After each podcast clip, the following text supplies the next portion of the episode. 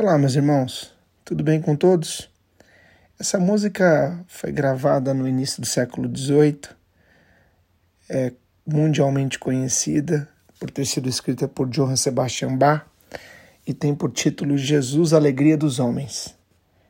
Esse título talvez represente a essência do que vai ser a nossa próxima aula. Vamos falar de doutrina da justificação.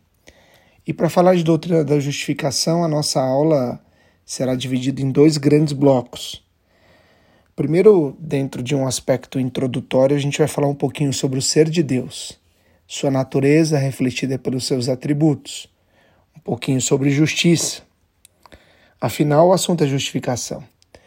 Vamos passar por alguns conceitos fundamentais da lei e destacar